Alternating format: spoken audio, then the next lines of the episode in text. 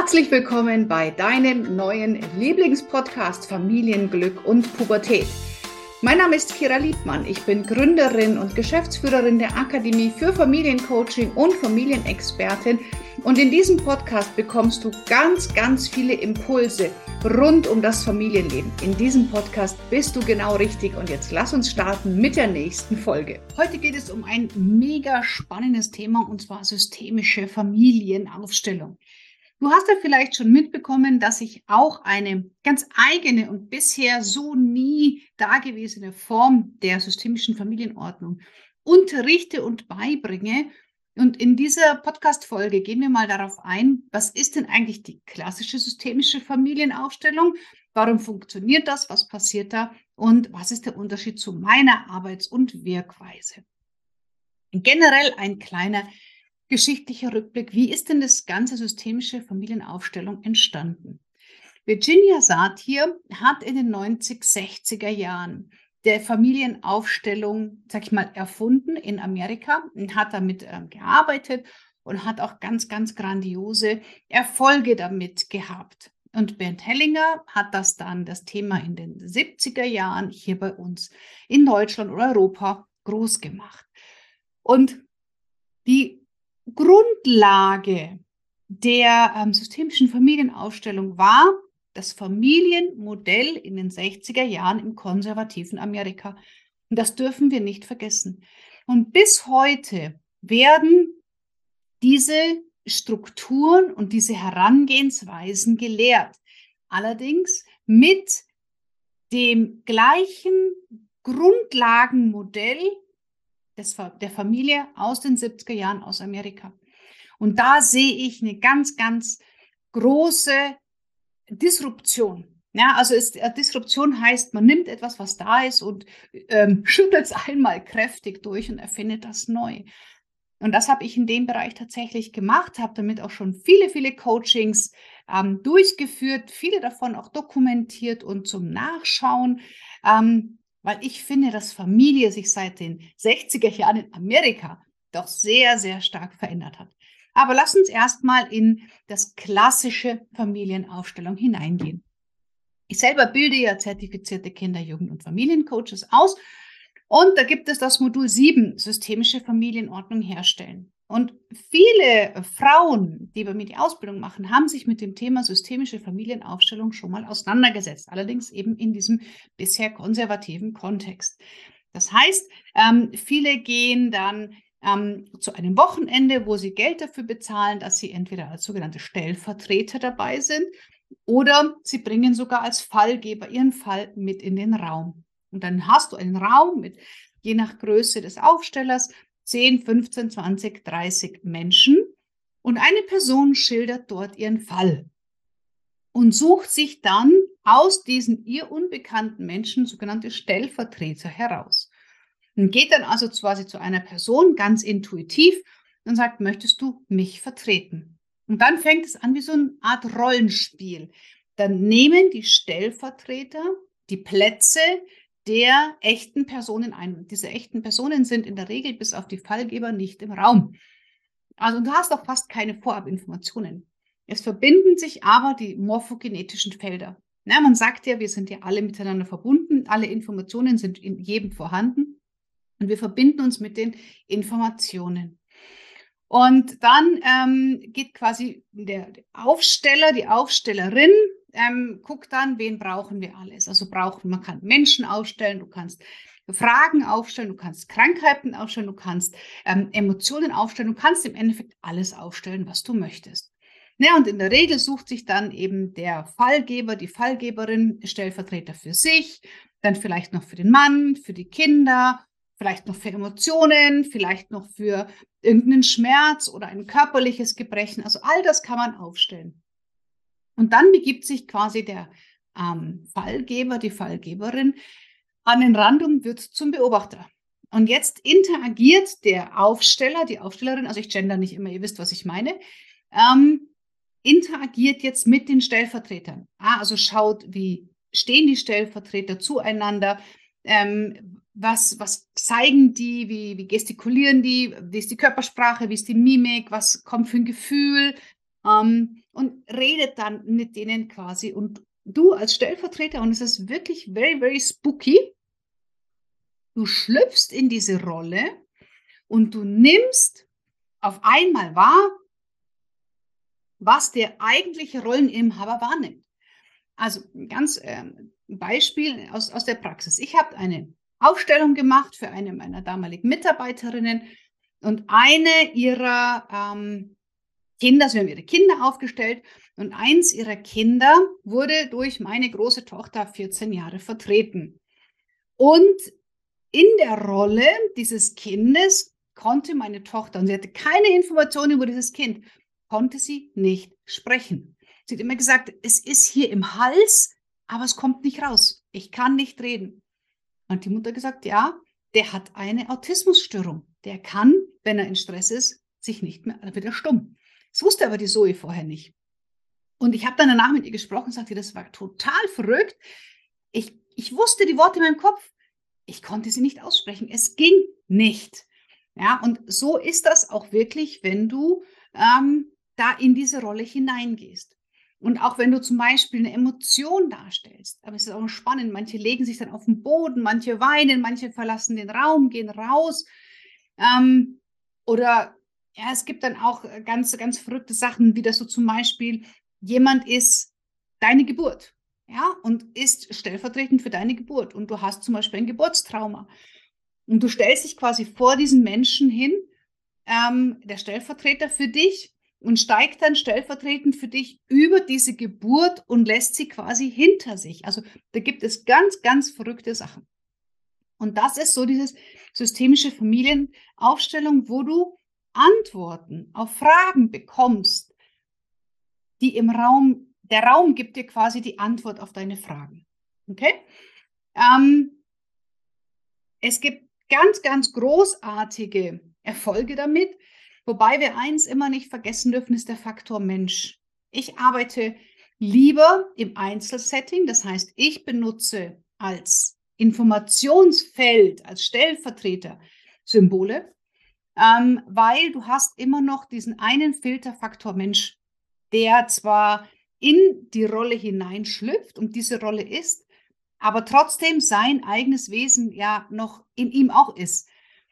Und wenn ich vielleicht den Wunsch habe, oh, ich möchte heute irgendwas Dramatisches erleben, dann empfinde ich meine Rolle vielleicht auch als dramatischer, weil es ja mein Wunsch als Kira ist, sagen, oh, heute möchte ich irgendwas Dramatisches erleben, wenn ich da schon Geld bezahle für, diese, äh, für diesen Tag.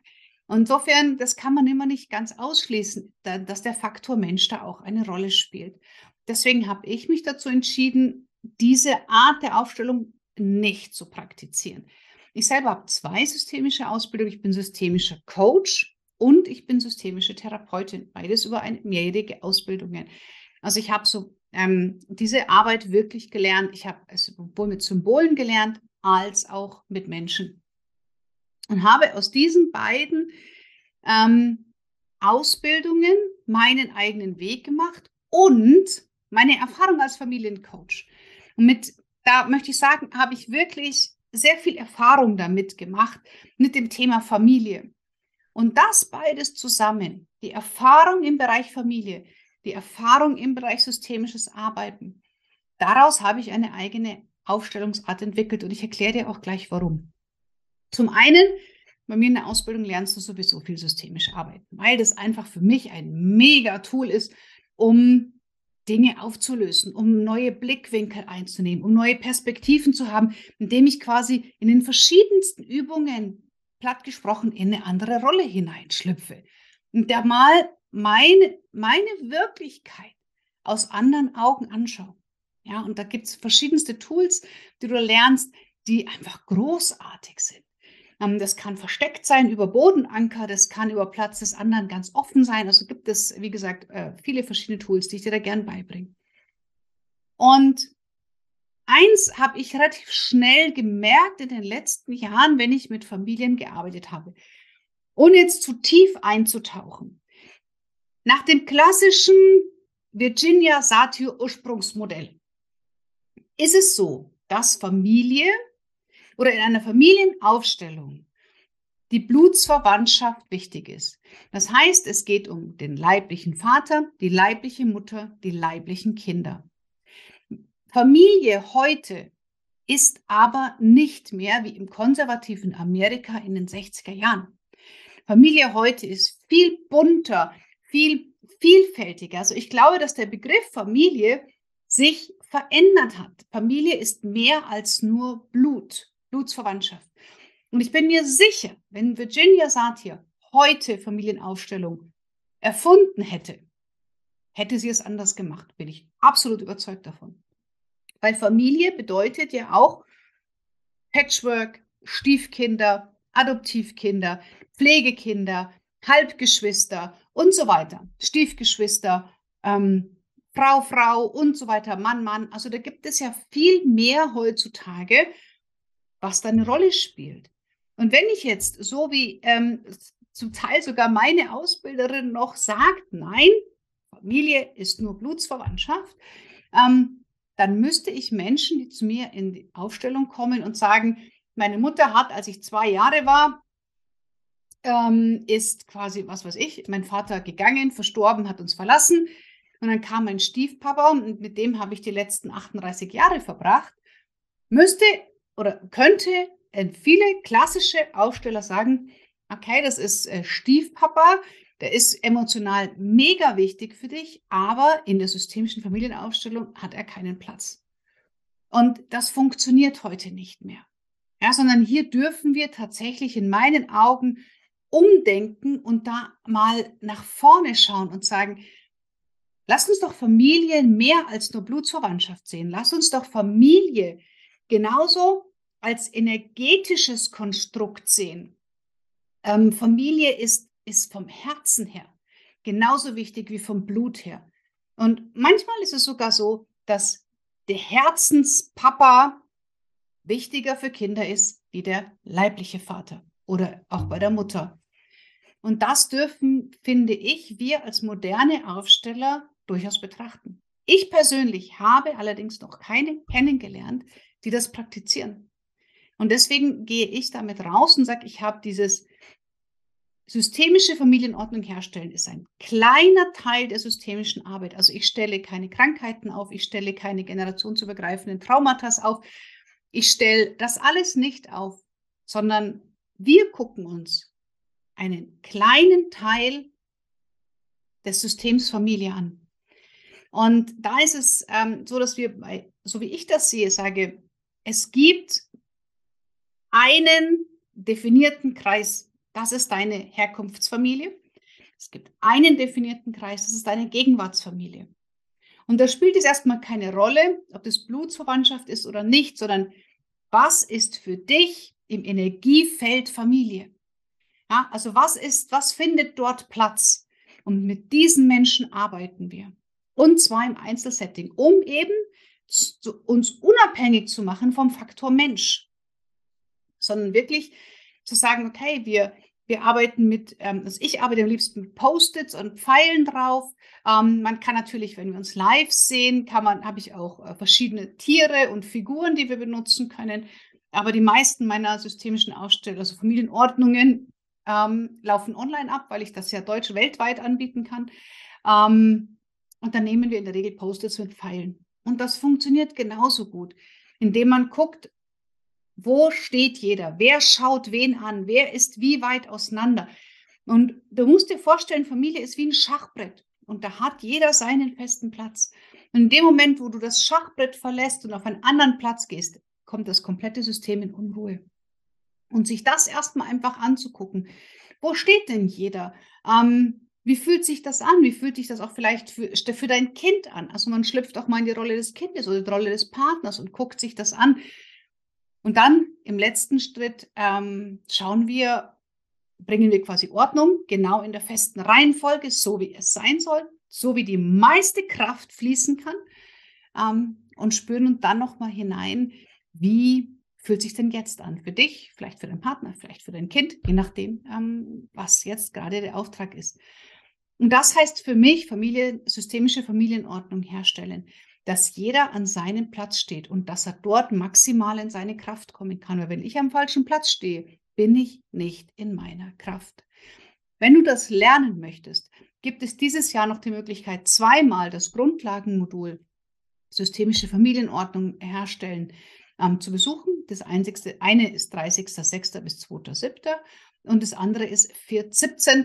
bis 19.11. dieses Jahr. Ja, nächstes Jahr werden wir wieder zwei bis drei Termine anbieten. Wenn du dabei sein möchtest, brauchst du eine Grundausbildung, entweder eine Coaching-Ausbildung oder NLP oder bei mir eine Ausbildung oder wo auch immer, dass du die Fähigkeit hast, den Raum zu halten.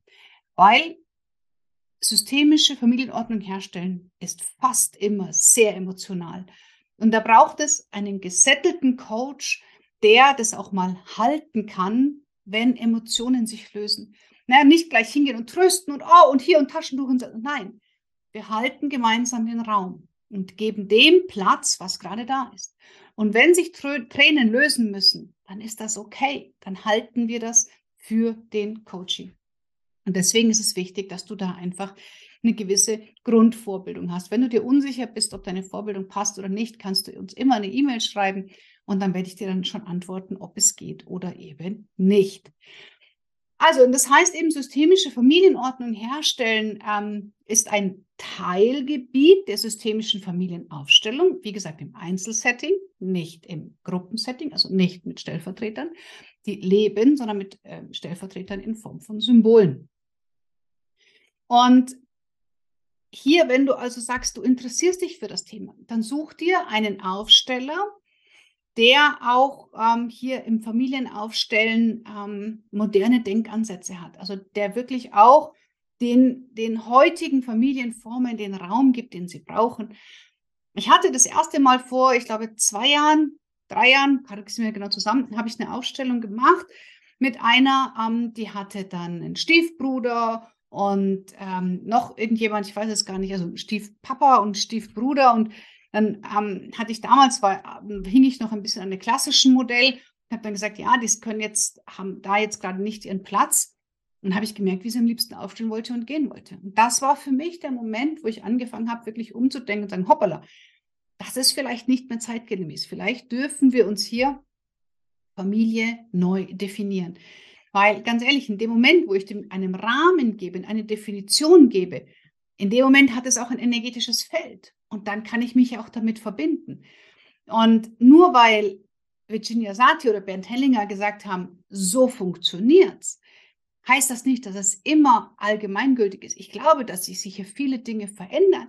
Virginia Satir hat das Thema verlorene Zwillinge und ähm, die, die, äh, genau, verlorene Zwillinge, verlorene Kinder noch nicht so mit dabei gehabt, was schon der Bernd Hellinger vor 20 Jahren dann angefangen hat mit aufzunehmen, zum Beispiel in seine Lehre.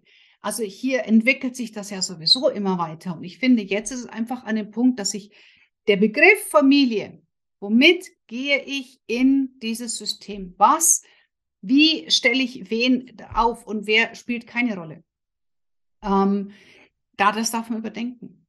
Weil ich selber zum Beispiel hatte auch eine Familienaufstellung, ist ungefähr ein Jahr her, und ähm, weil ich einfach so ein Thema mit meinen Eltern hatte und wollte das eben dann auch mal anschauen lassen und habe dann also eine Supervision bei einer systemischen Therapeutin gebucht, die hat das auch aufgestellt mit, äh, mit Figuren. Und dann war eben, ich habe eine Adoptivschwester. Und dann hat sie gesagt, okay, die Adoptivschwester, die tun wir raus, die hat in dem System keinen Platz. Hallo? Die ist seitdem ich zehn bin in meiner Familie, also seit 30, 36 Jahren. Ich kann mir einfach sagen, die hat da keinen Platz. Ja, weil das, was sie sagt, tut, macht, fühlt und so, das ist doch auch, hat doch auch Auswirkungen aufs System. Ja, also du merkst, ähm, da gibt es einfach mittlerweile Inkongruenzen. Und das ist eben, ja, für mich das Thema systemische Familienaufstellung. Und ich hoffe, ich konnte dir da jetzt einfach so ein bisschen Einblicke geben. Was ist die bisherige Denkweise? Wo sehe ich den Bedarf, dass Menschen umdenken dürfen, um auf moderne Familie zu reagieren? Und ähm, Worauf solltest du einfach achten, wenn du selber sagst, du hast da Bock drauf, da mal mitzumachen, ähm, dass du einfach schaust, hinterfragst bei dem Aufsteller, der Aufstellerin, du, wie ist denn das bei dir, Familienaufstellung mit Stiefkindern, mit Pflegekindern? haben die bei dir Raum oder nicht? Und dann äh, hör dir einfach die Antwort an und entscheide aus deinem Herzen heraus, ob das für dich passt oder nicht. Weil der wichtigste Tool in der systemischen Familienaufstellung, wenn du das lernen möchtest, ist dein Herz, deine Intuition und dein Bauchgefühl, weil du weißt, was der Raum braucht. Ja, das ist so ein inneres Wissen, eine innere Weisheit. Da können wir noch so viele Seiten Papier bedrucken, du kannst noch so viele Podcasts hören. Das, was du mitbringst, ist du, dein gesunder Menschenverstand, deine Wahrnehmung und dein, deine Fähigkeit, dich mit den Feldern im Raum zu verbinden. Und es ist eine super coole Arbeit. Ich hatte ja schon im vorherigen Podcast darüber gesprochen, was das für tolle Ergebnisse hat. Und du kannst der Familien wirklich nachhaltig helfen. Und natürlich kommt es auch in seine Grenzen. Natürlich habe ich auch Familien und Coaches, die nicht auf, das, auf die Ausstellung sofort angesprungen sind, die zwar gemerkt haben, krass, da ändert sich was, die aber trotzdem einfach noch nicht in der Lage waren, bei sich Dinge zu verändern. Und ja, dann braucht es vielleicht noch mehr. Ähm, also das heißt, eine, eine systemische Familienordnung herstellen ist nicht der heilige Gral, um danach zu sagen, so, und jetzt ist alles in Ordnung. Nur es ist, macht die Folgecoachings viel, viel einfacher, weil die Grundstruktur in der Familie schon funktioniert. Ja, du hast ein, ähm, zumindest die, die Möglichkeit auf ein harmonisches Familiensystem. In dem Moment, wo alle noch nicht am richtigen Platz sind, ist die Wahrscheinlichkeit, dass du am Problem vorbei coacht, relativ groß oder dass dein Coaching nicht nachhaltig ist, weil jemand gehört eigentlich aufs rote Feld, steht aber auf dem blauen und du coachst ihn auf dem blauen, dann kann dein Coaching noch so gut sein. Wenn aber das Blau nicht mein Platz ist, dann komme ich niemals in meine volle Kraft, wie wenn ich auf einem roten Feld stehen würde, wo ich dann auch richtig in der richtigen Frequenz auch schwingen kann. Und dann brauche ich aber ein rotes Coaching und kein blaues Coaching. Ich hoffe, du verstehst, was ich meine. Ich hoffe, ich konnte dir das ein bisschen erklären und dir vielleicht auch Lust auf mehr machen. Wie gesagt, ähm, systemische Familienordnung herstellen. Ein kleiner Ausschnitt, der in meinen Augen jeder Coach, der mit Kindern, Jugendlichen, Eltern oder Familien arbeitet, kennen muss, um hier ähm, ja wirklich entspannt weiterarbeiten zu können.